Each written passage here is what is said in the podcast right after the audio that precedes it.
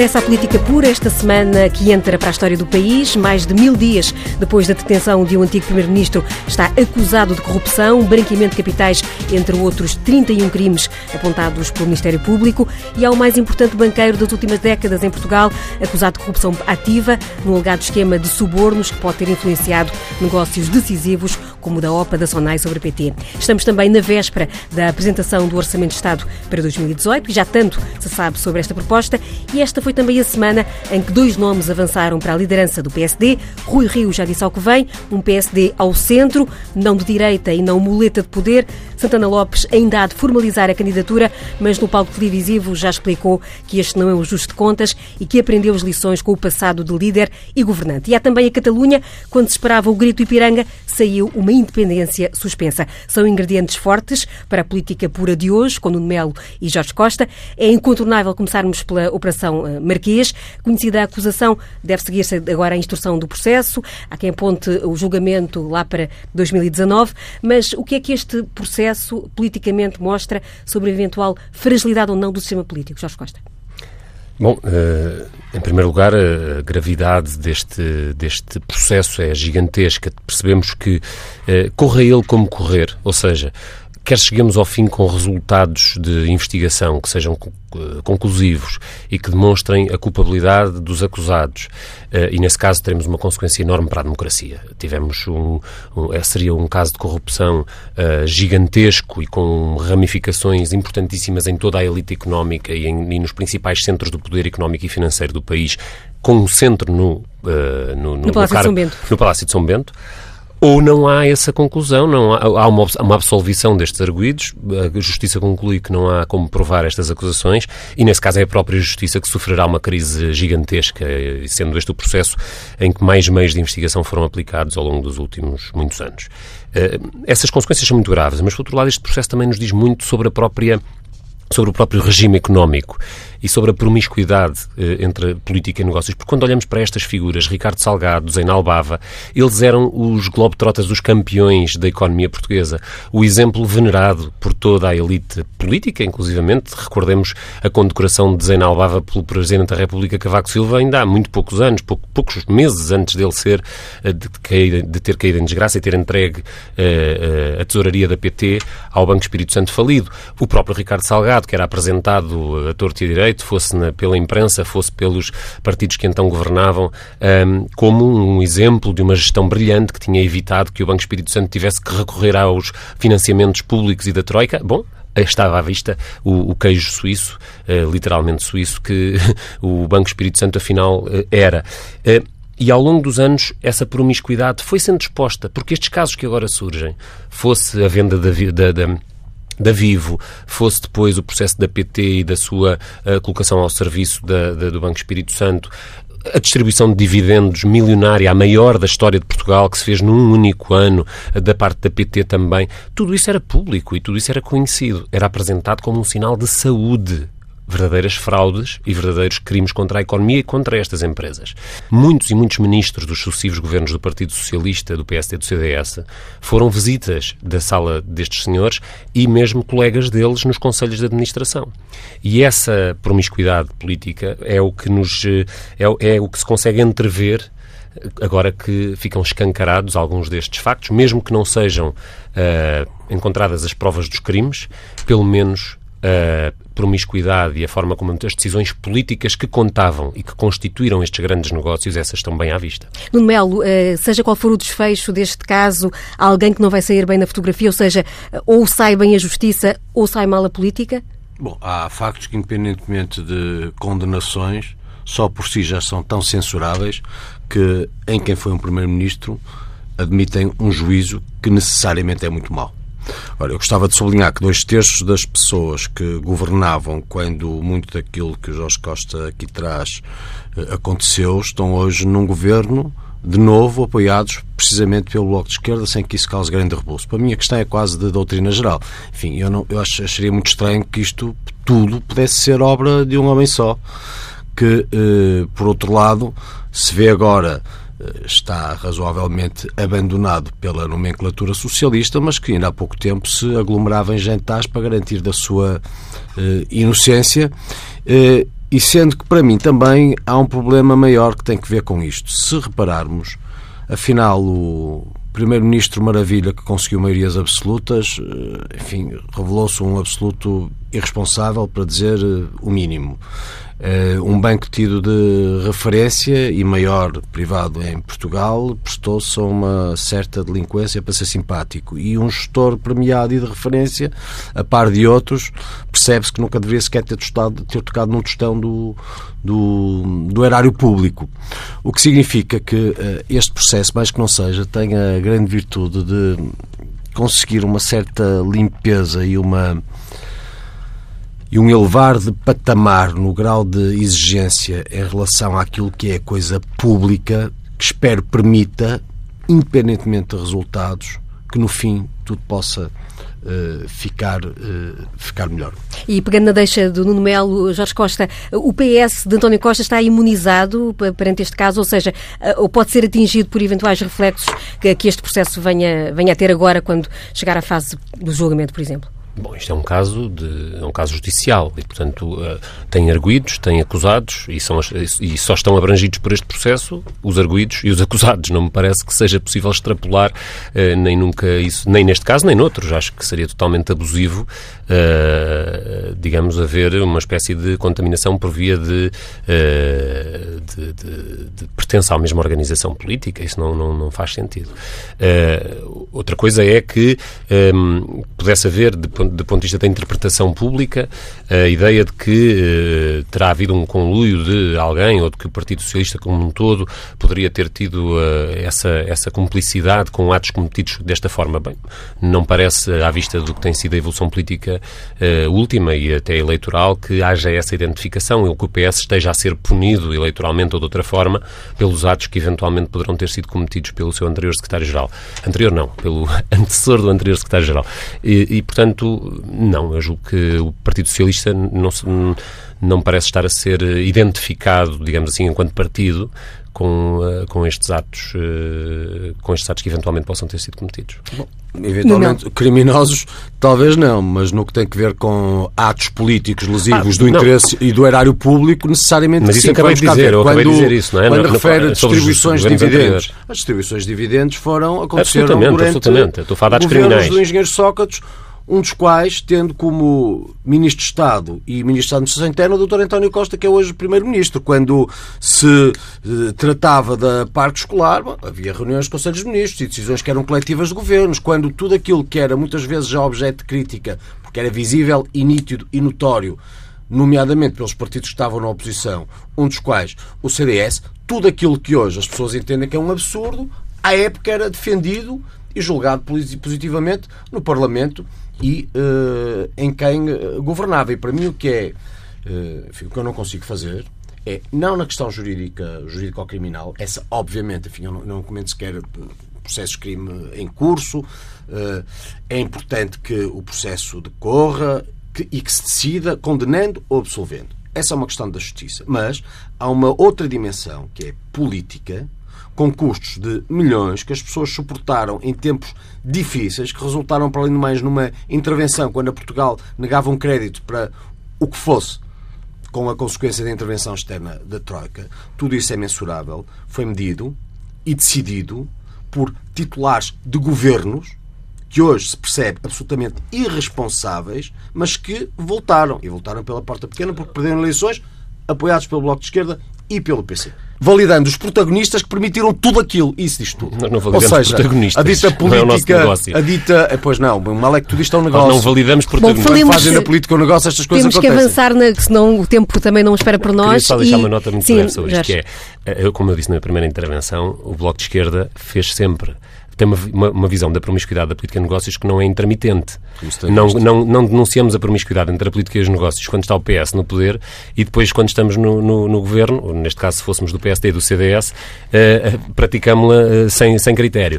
Não, o que vemos do que foi a prática do governo anterior, por exemplo, e já dos governos de Durão Barroso, Paulo Portas, aliás, dois protagonistas que assim que saíram do, do governo integraram uh, o Conselho da Goldman Sachs por um lado e a administração da Mota em Gil, por outro lado. portanto, são pessoas cuja, cujo trânsito vem confirmar tudo aquilo que eu estava a dizer de início, esta promiscuidade, esta rotatividade entre a política e os negócios. Fazemos agora as decisões que vão beneficiar os grupos aos quais vamos passar depois como administradores, confirmou-se em toda a linha no CDS e no PSD, como no Partido Socialista. É, é realmente... Não fazemos distinção desse ponto de vista, porque olhamos para a história, estudamos. Eu fiz esse trabalho, tenho um livro escrito com outros autores chamado Donos de Portugal, em que fizemos um estudo completo sobre os currículos profissionais e de, de administradores de empresas dos vários membros do governo que passaram pelo governo, 700 e tal governantes que, que estudámos os seus currículos individuais. E concluímos que, sem diferenças, aliás, com algumas diferenças, mas não qualitativas, entre PSD, CDS uh, eh, e, e PS, encontramos essa promiscuidade e essa rotatividade permanente em todos esses partidos. Portanto, não há dois critérios da parte do Bloco de Esquerda sobre isso. O que há é olhar para a história recente de Portugal e ver que as escolhas que foram feitas nos sucessivos governos que privatizaram a economia portuguesa e que os entregaram a estes protagonistas em concreto, Zeinalbava, Granadeiro, Salgado uh, uh, uh, e os outros que estão agora neste, neste contexto, mas muitos outros casos que, que, que, estão em paralelo, o, o Banco Laranja do BPN, não vale a pena fazer o historial inteiro, esses negócios foram a privatização da EDP, já com o governo, que foi concluída com o governo PSD. Temos que abreviar. São todas histórias Posso que nos ajudam a confirmar. É eu, não, eu não gosto de interromper, eu não, tenho, não uso a mesma metodologia, portanto quero que as pessoas nos entendam e nos ouçam como vê. A sua fama precede. Eu nem, eu nem quando faço o comentário me deixa falar, mas pronto, tudo bem, é uma coisa muito rara, o que eu digo é uma coisa muito soviética, isso fica, fica cravado nos genes e depois é difícil ultrapassar. Vamos cá ver uma coisa. Uh, falou do BPN, nós podemos medir o que eu fiz numa comissão de inquérito ao BPN a revelar, a revelar muito o que o país conheceu e o que o Jorge Costa fez. O João Bom, a começar, está está, Bom, É verdade. Pronto. Uh, e, em segundo lugar, gostava só de recordar duas coisas que são lapidares. Primeira, quem negou o crédito uh, salgado no Banco Espírito Santo, por acaso foi Pedro Passos Coelho, que era o ministro de um governo que o CDS integrou. Não foi, não foi o Dr. António Costa, não foi o engenheiro Sócrates, foi mesmo Pedro Passos Coelho.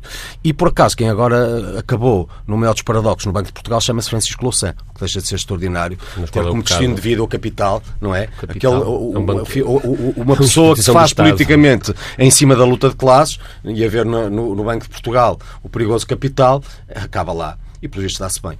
Bom, estamos em contagem decrescente para a apresentação do Orçamento de Estado. Outras contas que também fazem parte da agenda deste uh, programa uh, Política Pura hoje. Muitas novidades têm sido já avançadas. Fala-se em aumentos das pensões, subida no IRC através do aumento da derrama estadual para grandes empresas, desdobramento de, dos escalões de IRS, enfim, muitas medidas. Nuno Melo, comece por si. Este parece-lhe um orçamento simpático ou está a pensar na fatura que ele pode eventualmente acarretar? Este é, é, é o orçamento do, do milagre da multiplicação que os socialistas conseguem normalmente e, neste caso, a par do Bloco e do PC, porque não fazem contas e só estão preocupados com a sua agenda ideológica e depois o que acontece não interessa nada. O engenheiro Sócrates, em 2009, também deu muita coisa, não é? O engenheiro Sócrates baixou o IVA, eh, deu tudo a quem queria, não é? Eh, enfim, aumentou a, a, a função pública, foi assim, vimos como acabou em 2011. Bom, e nós, eh, neste caso, temos aqui duas perspectivas completamente diferentes em relação à realidade orçamental. Uma, que é a do PS, validado pelo Bloco e pelo PC, que aumenta a despesa pública e reduz a receita. Quando a dívida pública bateu todos os recordes possíveis, já atingiu 250 mil milhões de euros. E, portanto, no exato momento em que a dívida pública não tem comparação na história recente de Portugal, o, uh, Partido Socialista, o Bloco de Esquerda e o PC diminuem a receita, aumentam a despesa e transferem para, para, para o próximo governo eh, mil milhões de euros para pagar a fatura, qualquer que seja. É uma tática muito antiga. A nossa perspectiva é realmente outra. O CDS apresentou 10 propostas, a par de muitas, e achamos que o investimento orçamental deve ser feito nas famílias, dentro das famílias, nas que têm mais filhos e em relação aos idosos e nas empresas. São perspectivas diferentes. Uma ideológica e doutrinária que adensa ao peso do Estado, aumenta a despesa pública, dificilmente diz como é que há de pagar. A nossa, que é de, basicamente, ajudar quem realmente trabalha, perceber que não é com conversa da treta que se uh, promove a natalidade em Portugal e, portanto, se as famílias têm mais filhos e têm mais despesas, isso deve valer para alguma coisa. Se dizemos que os idosos devem ter um fim, digno, um fim de vida condigno, de preferência dentro de casa, havendo despesas que têm que ser uh, satisfeitas, isto também deveria ser considerado para efeitos de adoção de, de, de contabilização da, do, do, no IRS em relação às empresas, reduzindo, por exemplo, o IRC para níveis porque vamos cá ver, porque é de facto a iniciativa privada e é a classe média que é eh, vergastada por este governo que sustentam todos os que são uns e outros que sustentam todos os delírios de quem acha que pode numa agenda ideológica aumentar o peso do Estado, investir na, na, na, na enfim pagar a mais funcionários como fossem uh, poucos, diminuir a receita dizendo que não tem problema nenhum, sendo que os que pagam são sempre os mesmos uh, e poucos, e depois com uma fatura que lá virá depois. E, portanto, volta a existir. Eu vejo neste Orçamento de Estado e nesta discussão o paralelo com o que aconteceu em 2009 com os engenheiros de Sócrates, nem de propósito, volta a existir. Os protagonistas, em grande parte, são os mesmos, só espero é que não acabe da mesma forma. Jorge Costa, este orçamento foi mais fácil de negociar do que o anterior. Estas medidas que vão sendo conhecidas agora, eh, desde que eh, o Bloco e o PCP têm influência na governação, eh, tornou-se hábito, antes mesmo da revelação do Orçamento de Estado, já serem conhecendo alguns dos ganhos, neste caso dos parceiros. Qual foi a medida que o Bloco, que deu mais prazer ao Bloco obter o assentimento por parte do Governo?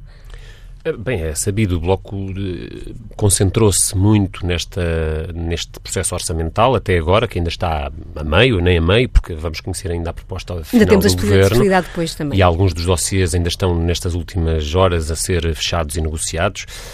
Mas concentrámos-nos muito uh, na, na recuperação ou na eliminação da carga fiscal que precisamente o governo que o Nuno Melo apoiou uh, há, uhum. nos é anos 2011 a 2015, o enorme choque fiscal que Vítor Gaspar impôs à classe média, antes de mais nada, tal que Nuno Melo ainda agora referia, e que representou e que representa hoje o setor mais penalizado do ponto de vista do, do, da carga fiscal em Portugal. E é sobre esse setor precisamente que vai incidir a criação de dois novos escalões que o Bloco propôs e que na negociação com o Governo, embora isso não fizesse parte da primeira proposta que o Governo tinha avançado, eh, foi possível concluir por esse, por esse lado, com a criação de dois novos escalões que venham a reduzir em aproximadamente 400 milhões de euros o conjunto da carga fiscal nestes segmentos eh, sociais, sobretudo do segundo e do terceiro escalão, que ainda não tinham sentido uh, o alívio, o alívio que, que há muito tempo era merecido e devido em função do abuso fiscal que o governo anterior do PSD e do CDS lhes impôs. E, portanto, esse foi, um, de algum modo, a medida em que o Bloco mais se empenhou, mais trabalhou e, e contribuiu para que fosse concluído com sucesso nesta fase. Eh, a par dela, duas outras importantes, a questão das reformas, eh, conseguir um aumento extra eh, das reformas neste quadro que pudesse a, a ser suplementar em relação ao que já se tinha conseguido no ano passado e que fizesse com que todos os reformados com pensões abaixo dos 830 euros, dois, de, de, que, abaixo dos 830 euros, pudessem ter no conjunto do aumento 10 euros em cada mês, é uma dívida social que temos para reformados que tiveram as suas pensões congeladas durante tanto tempo e que estão em níveis, muitos deles de miséria ou de grande dificuldade económica na, na fase final das suas vidas e que devem ter uh, o reconhecimento e o respeito da, do Estado desse ponto de vista.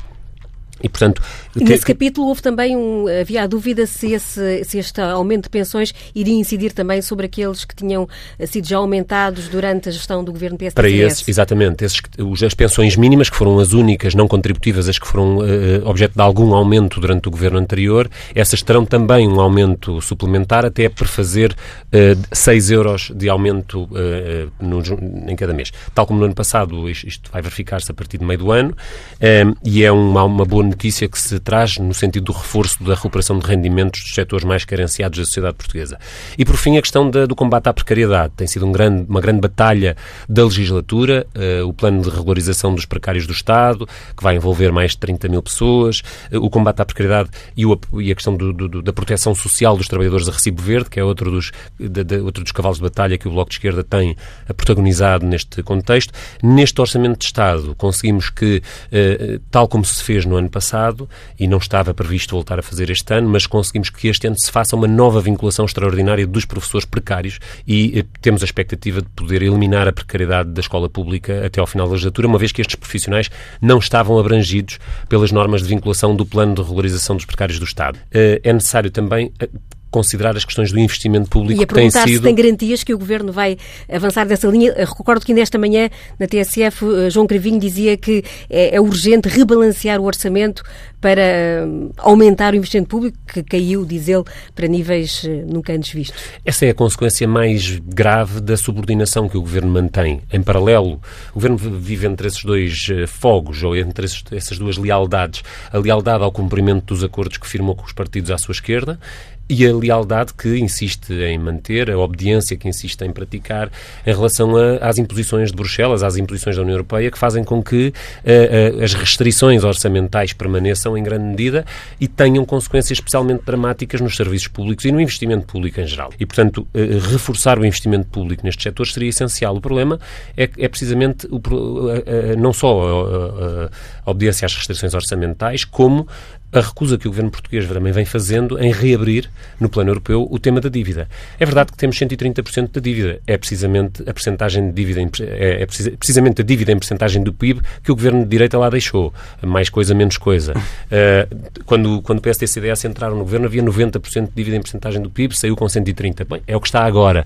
O problema não ficou resolvido. Essa é que é a má notícia. O facto de não ter piorado não quer dizer que, isso, que, que seja, que seja tranquilizador. Pelo contrário, continuamos a pagar em juros da dívida o equivalente a um Serviço Nacional de Saúde em cada ano e, portanto, reabrir o dossiê da renegociação da dívida, em linha com o que foi proposto pelo grupo de trabalho constituído entre o PS e o Bloco de Esquerda eh, durante este ano, eh, que Mas está, que não deu muitos frutos. Que não deu muitos frutos. E agora está na hora do Governo dizer como vamos avançar. A certa altura dizia-nos, até aqui neste programa, com o Pedro Silva Pereira, ele dizia temos que esperar pelas eleições alemãs para ver uhum. o resultado e ver que, que, quadro europeu vamos encontrar para poder abrir esse dossiê. Bom, as eleições alemãs já foram, o Nesse quadro mantém-se. O quadro parece ter, ter piorado. O quadro, se, quando muito correu para pior, cabe ao Governo português tomar a iniciativa e levar à União Europeia uh, uh, as conclusões que são praticamente consensuais em Portugal sobre a insustentabilidade da dívida portuguesa, da direita à esquerda há numerosas personalidades, Bagão Félix, Manuel Ferreira Leite, que reconhecem que não poderemos pagar esta dívida, que temos que a renegociar e esse é um trabalho do governo português que tem um trabalho de casa feito uh, não também. quer com, falar o programa todo, com a nossa participação. também qualquer coisa.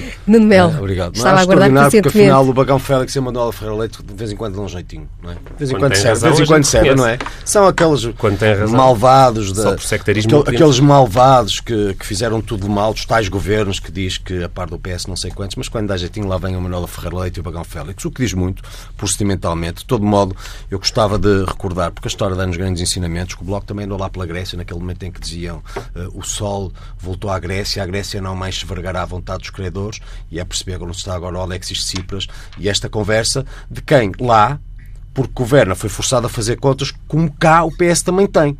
Coisa que o Bloco não. O Bloco tem um papel fácil. Quer dizer, assim, uma, é, é, lá está, é afirmar a sua agenda ideológica. É querer forçar o Primeiro-Ministro, sem fazer contas, a um, validar as suas posições dogmáticas, sendo que se depois isto correr tudo muito mal, bom, a culpa é deles que até governavam sozinhos. Isso é fácil, é facílimo, não é justo, não é verdade? E felizmente, desse ponto de vista, uh, no que tem a ver com Europa, com um, mercados, com um, zona euro, com uh, pactos em relação à dívida dos Estados que compõem a zona euro, o Partido Socialista vai temendo bem em manter-se no concerto dos partidos responsáveis e, do outro lado dessa barreira, o Bloco e o PC.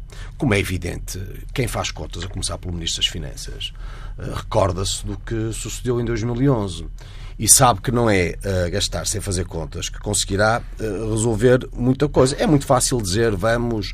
Uh, vamos incluir na função pública os precários, vamos contratar não sei quantos funcionários públicos, vamos reduzir na receita aqui, vamos baixar. Isso é maravilhoso para quem não tem a responsabilidade de governar. Quem faz contas sabe que no final, designadamente para efeitos orçamentais, há consequências que se medem. E eu falo pelas propostas que desde logo o CDS apresenta e que não são aprovadas, para quem, diz muito preocupado, quem se diz muito preocupado com as famílias e as empresas e a economia, que não são aprovadas nem validadas pelo Bloco, pelo PC, vamos ver pelo PS, mas julgo que também não. Quando nós falamos sempre da isenção de IRS para as horas extraordinárias, enfim, premiar o esforço das uh, pessoas que, para além do tempo normal, eh, trabalham, eu não sei qual é a posição do Bloco, Uh, se calhar vai citar a doutora Manuela Ferreira Leite. Ia, citar. Se calhar vai citar. Acontece que nós realmente, a nós faz-nos sentido. Quando nós falamos do coeficiente familiar, é evidente que não é a mesma coisa um casal que no que tem que, que, no que, tem que ver com o rendimento é igualmente penalizado pela legislação fiscal. Quando temos um governo a gastar milhões em uh, projetos e estudos sobre o aumento da natalidade, tratar por igual um pai e uma mãe que têm um filho ou um pai e uma mãe que têm cinco é simplesmente insano e não é justo. A inclusão das despesas com serviços de enfermagem ou outros serviços nos cuidados dos idosos ou doentes a cargo.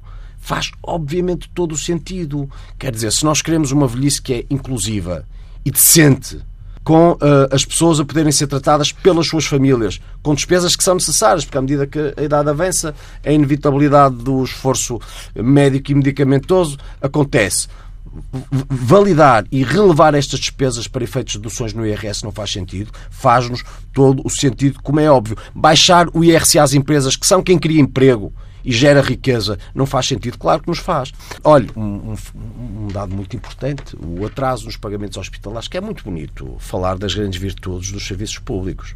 Se não se pagam Bem, um Estado caloteiro é um Estado que não só não tem futuro, como não é um Estado decente. E temos um Estado que, no que tem que ver com dívidas ao Serviço Nacional de Saúde, mantém atrasos superiores a 300 dias, que justificaram, entre outras coisas, agora o processo da Comissão Europeia, que tem uma semana de ciência no pagamento das dívidas aos fornecedores, a começar na saúde, é muito relevante. Enfim, são um conjunto de medidas em relação às quais eu não sei, a esquerda não se posiciona, provavelmente votará contra, porque não será importante. Nós temos eh, mesmo que correr contra o tempo, temos ainda dois temas em cima da mesa. Por um lado, o PSD, depois ver se ainda temos tempo também para ir até à Catalunha. Para já, o PSDU uh, eh, tem nesta altura dois candidatos, é um duelo. Pedro Santana Lopes vai avançar, tudo indica, na próxima semana. O Rio já avançou esta semana. Como é que. Uh, Peço por si, Nuno Melo, como é que via esta eh, disputa interna do PSD eh, e o que é que pode ser mais favorável ao CDS eh, que possa resultar desta contenda? Bom, vejo como normal, nos partidos que são democráticos, as candidaturas acontecem, são momentos importantes de debate. Não comento excessivamente, não gosto de discutir a vida interna dos outros partidos, como não gosto de ver os outros partidos a discutir a vida interna do CDS quando esses ciclos acontecem.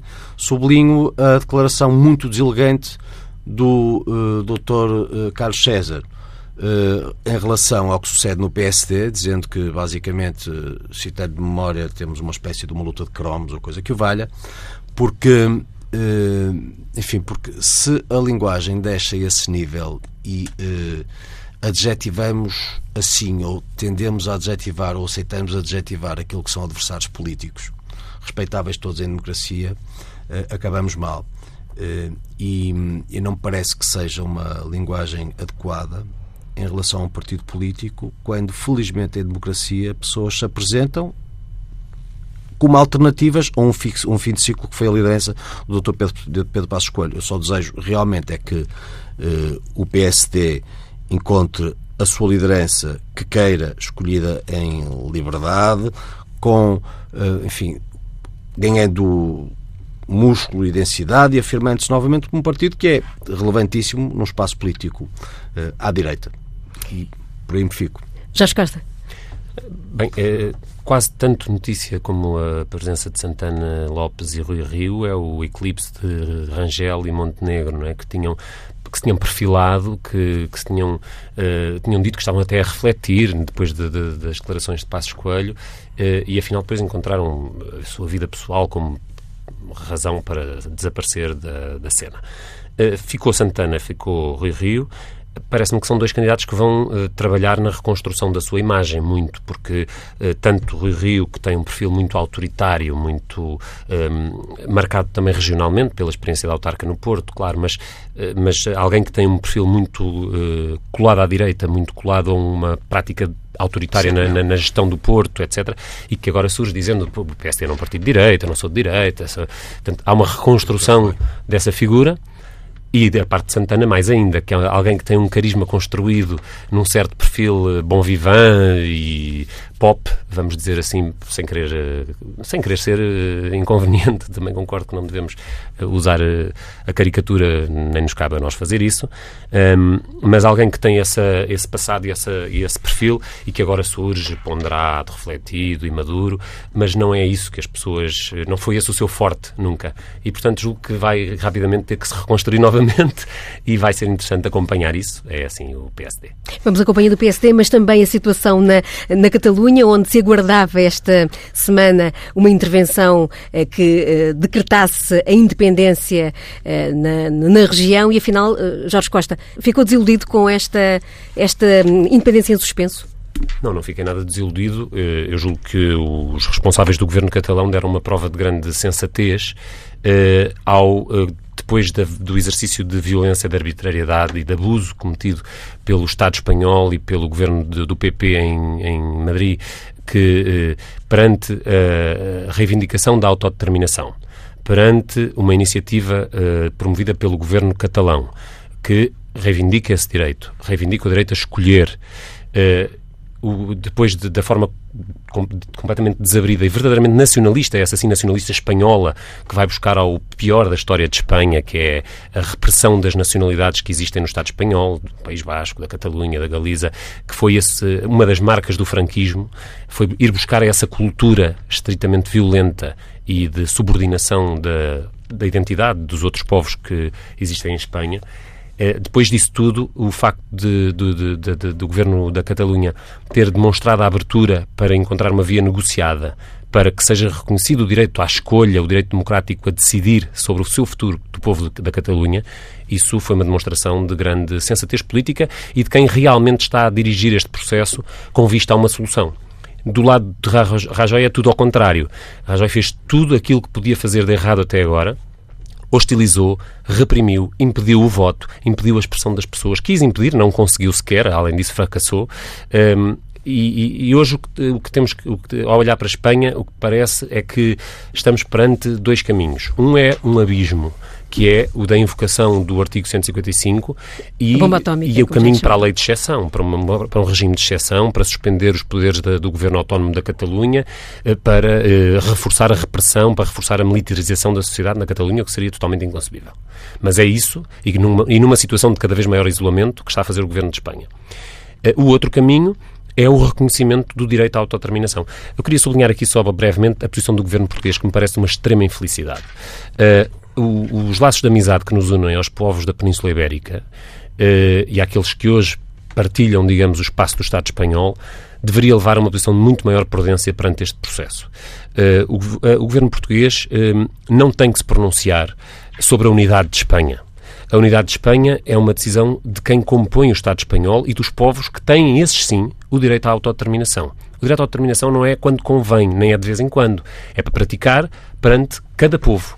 E o, a Constituição Portuguesa sublinha e impõe o respeito pelo direito à autodeterminação dos outros povos e, portanto, o governo português deveria ter sido mais prudente na abordagem deste assunto e, e acima de tudo, respeitar a linha da Constituição. E se há um povo na Península Ibérica que quer ter o direito a decidir se faz ou não faz parte do Estado espanhol, se, tem, se quer ou não quer constituir o seu Estado independente, então esse povo tem esse direito. E a Constituição espanhola não é um argumento para impedir esse direito. No Melo, o governo português fez bem ou mal em pronunciar-se? É evidente. Vamos cá ver. A Constituição portuguesa também diz que a soberania é unidivisível.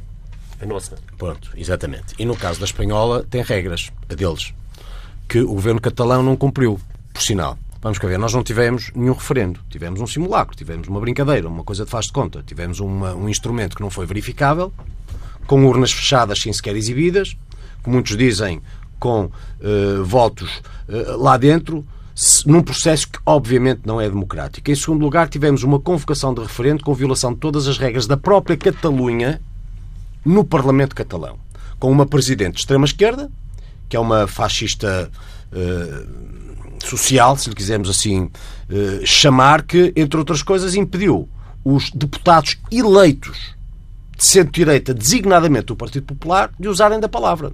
E as coisas aconteceram assim. Em pleno Parlamento catalão, uma presidente impediu o uso da palavra a deputados democraticamente eleitos.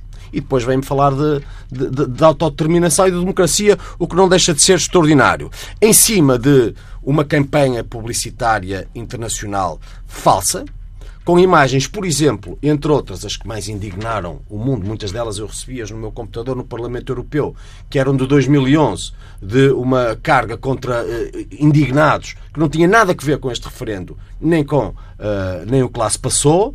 Uh, em cima de números de 900 feridos, que foram por acaso contabilizados 4 nos, nos hospitais da Catalunha, que é extraordinário, extraordinário, e um morto, que por acaso era um polícia, não era um manifestante. Não é verdade? O que, deixa, o que não deixa de ser extraordinário. E o que eu vejo na Catalunha é uma extrema esquerda apostada em destruir aquele que é um grande país, que se chama Espanha, fundamental ao presente e ao futuro de Portugal. Sendo que, quanto àquilo que suceda em Espanha, os espanhóis que decidam. Mas lá como cá, julgo, com uma legitimidade que deverá passar num Estado que é de direito e democrático, naquilo que a Constituição e as leis consagram, dir-me-ão, mas a questão não é só jurídica, é política. Está bem, é política, mas também é jurídica. E uma Constituição, uma Constituição não é um instrumento que faz de conta. E realmente a Constituição prevê referendos. Não prevê é um referendo feito desta forma. Que não foi nada. Foi uma, foi uma brincadeira. E acho até extraordinário ter uh, o Pablo uh, Iglesias, que por acaso não é catalão, a dar o máximo para que a secessão aconteça, o que, de quem, o que diz muito de quem realmente, tendo sido doutrinador na Venezuela, financiada em Espanha pelo regime chavista e agora do Nicolás Maduro, que são referências, grandes referências da democracia, eh, por seu lado, no seu próprio país, tenta destruir o que, do ponto de vista da estabilidade do próprio projeto europeu, é fundamental. E nisso, uma nota muito distintiva da completa irresponsabilidade da extrema-esquerda e do sentido de Estado que, felizmente, nos partidos do arco da governabilidade ainda vai existindo, incluindo aqui também partidos de esquerda, entre eles o Partido Socialista uh, Espanhol. Apesar do Pedro Sanches não ter sido propriamente uma pessoa uh, muito afirmativa, mas ainda assim uh, ouçamos as declarações de grandes socialistas espanhóis, ouçamos declarações políticas de políticos catalães, catalã, catalães, inclusivamente do, do, do, do, de esquerda e também do Partido Popular Espanhol, porque eu ouvi no meu próprio grupo político.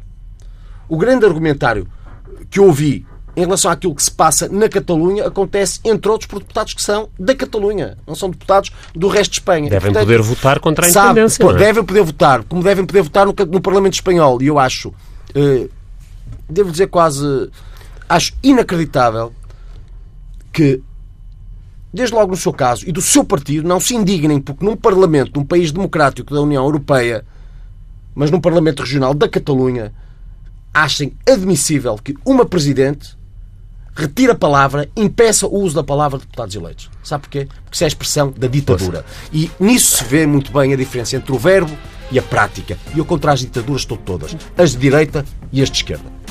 São os hospitais catalães que fizeram a conta aos 900 feridos e isso é que foi a violência neste processo, não foi, a, não foi no Parlamento quatro, da Catalunha. São quatro feridos, quatro feridos e um morto que foi um polícia. E assim se fez política pura na antena da TSF com Jorge Costa e Nuno Melo. Na próxima semana regressamos com outras vozes e outras leituras.